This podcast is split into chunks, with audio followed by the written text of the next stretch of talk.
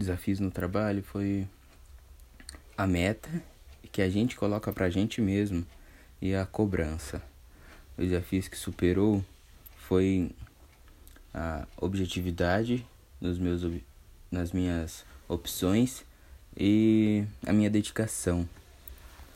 É, eu sou muito objetivo e também eu acho que eu sou muito calmo. Isso às vezes é bom e é ruim. Eu acho bom porque quando você passa por uma situação de estresse no serviço, isso pode te ajudar naquele momento.